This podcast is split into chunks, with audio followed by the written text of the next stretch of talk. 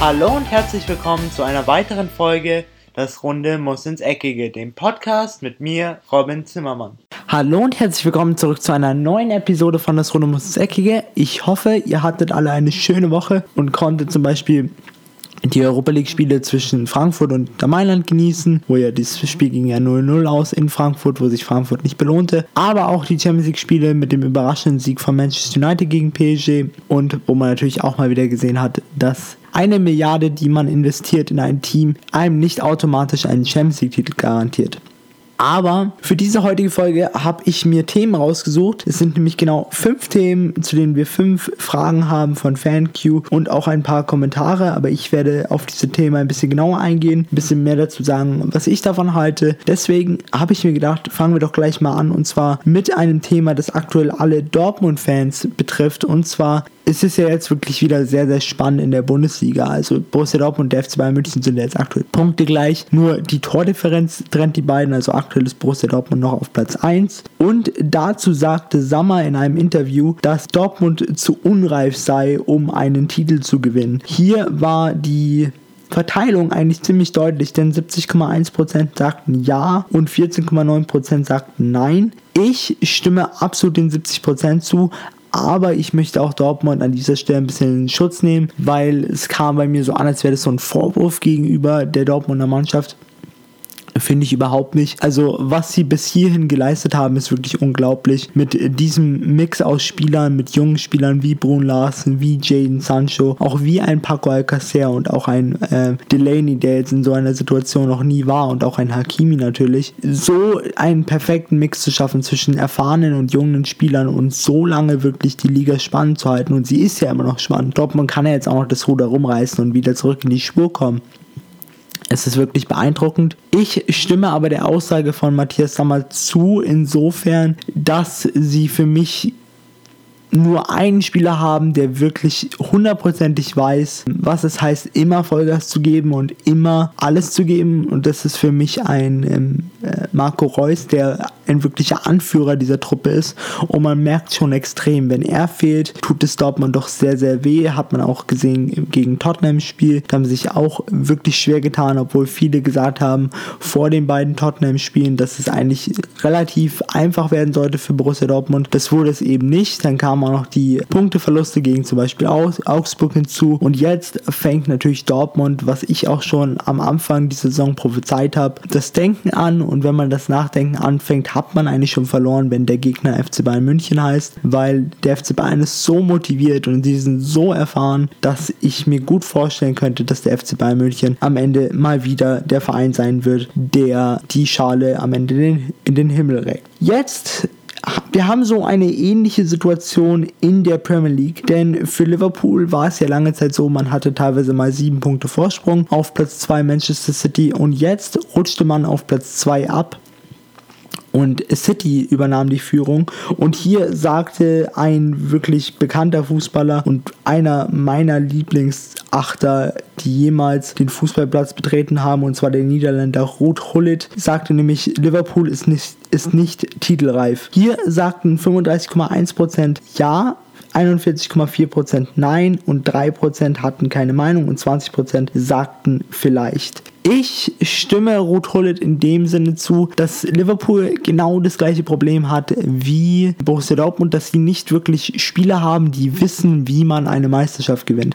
Eine Saison in der Premier League ist noch schwieriger als eine Saison der Bundesliga, aufgrund, dass man eben keine Winterpause hat und dass man konstante ähm, Competition hat, auch durch die zwei League Cups und eben die Champions League, in denen, in denen der FC Liverpool ja in der nächsten Woche gegen den FC Bayern in München ran darf. Und natürlich hat man dann mal so Durchhängerphasen. Nur das Problem aus Sicht von des FC Liverpool ist, ist, dass die Mannschaft von Pep Guardiola die, diese eben nicht hat, sondern die Mannschaft von Pep Guardiola ist gespickt mit Spielern, die wissen, wie man die Meisterschaft gewinnt, die wissen, wann es wirklich wichtig ist, in welchen Spielen man unbedingt die Punkte holen muss. Und ich bin der Meinung, der Unterschied in dieser Saison ist mal wieder zwischen Manchester City und Liverpool, dass Manchester City konstanter die Pflichtsiege holt. Also sie werden auch gegen kleine Mannschaften wie Cardiff, wie Watford zum Beispiel oder Bournemouth relativ deutlich gewinnen im Vergleich zum FC Liverpool, die dann da doch gerne mal straucheln und ein, zwei Punkte liegen lassen. Und eben genau diese ein, zwei Punkte können in einem Meisterschaftskampf, der aktuell sehr, sehr knapp ist und sehr, sehr spannend, wirklich einem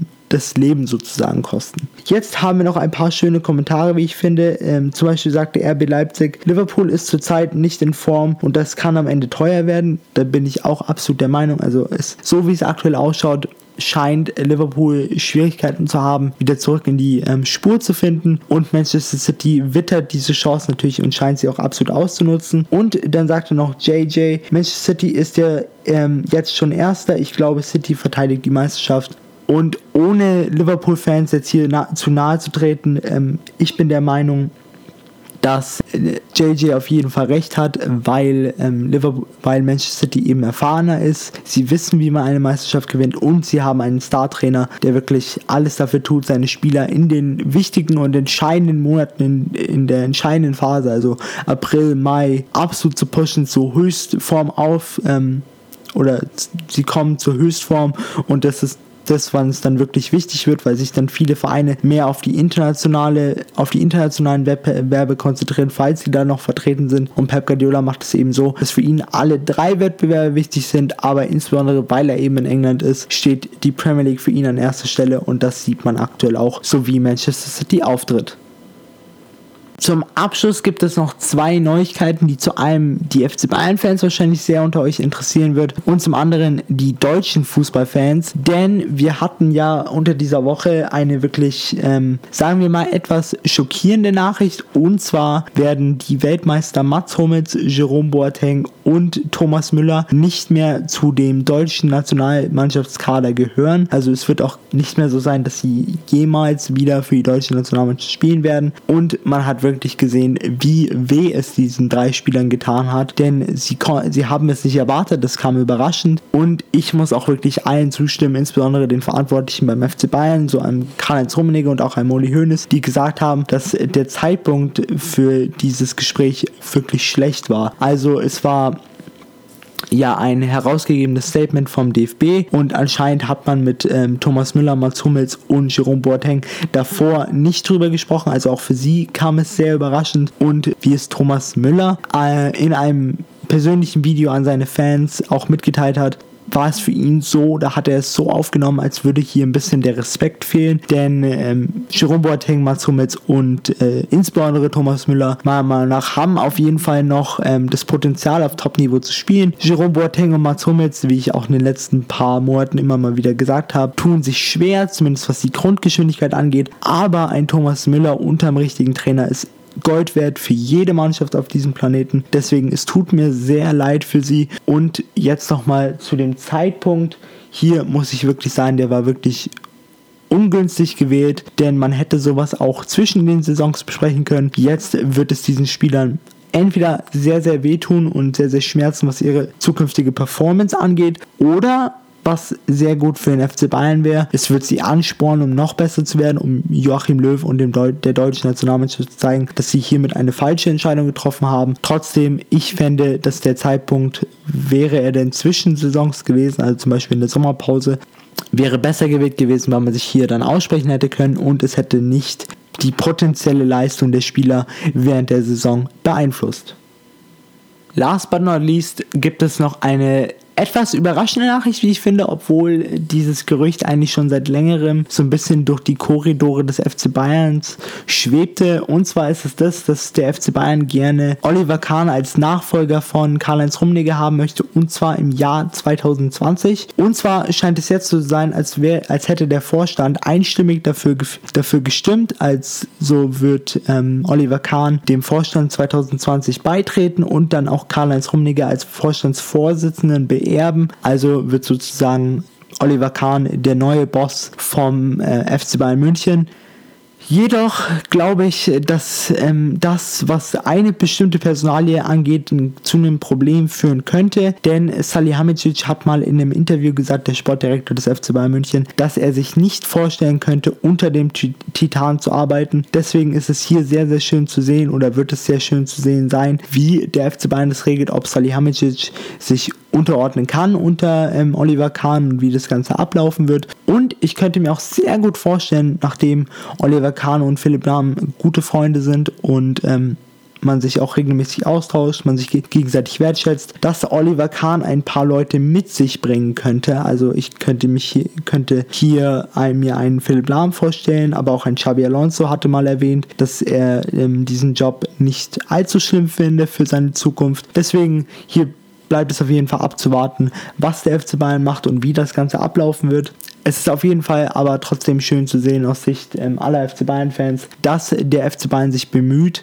jetzt rechtzeitig ähm, die Wege einzuleiten im, in Richtung, ähm, wir lösen die etwas älteren Herrschaften ab und wir fügen neuere, jüngere Geister hinzu, weil genau das braucht der FC Bayern auch ein bisschen Verjüngung im Vorstand weil neue Ideen sind immer gut. Und ich glaube, dass der FC Bayern mit so jemandem wie Oliver Kahn ein gutes Los gezogen hat, weil Oliver Kahn kennt den Verein, er ist nicht auf den Mund gefallen, er sagt, was er denkt. Und er hat auch auf jeden Fall eine Expertise, was den nicht nur den Fußball an sich angeht, aber auch die Wirtschaft. Deswegen an sich ein, auf jeden Fall eine gute Idee für den FC Bayern.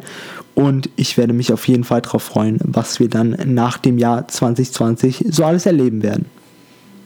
Damit geht die heutige Folge von das Runde muss Eck hier natürlich auch wieder zu Ende. Ich hoffe, es hat euch wie immer gefallen und ihr genießt jetzt erstmal schön Wo euer Wochenende. Wir hören uns dann wieder am Montag zu einer Wochenendzusammenfassung.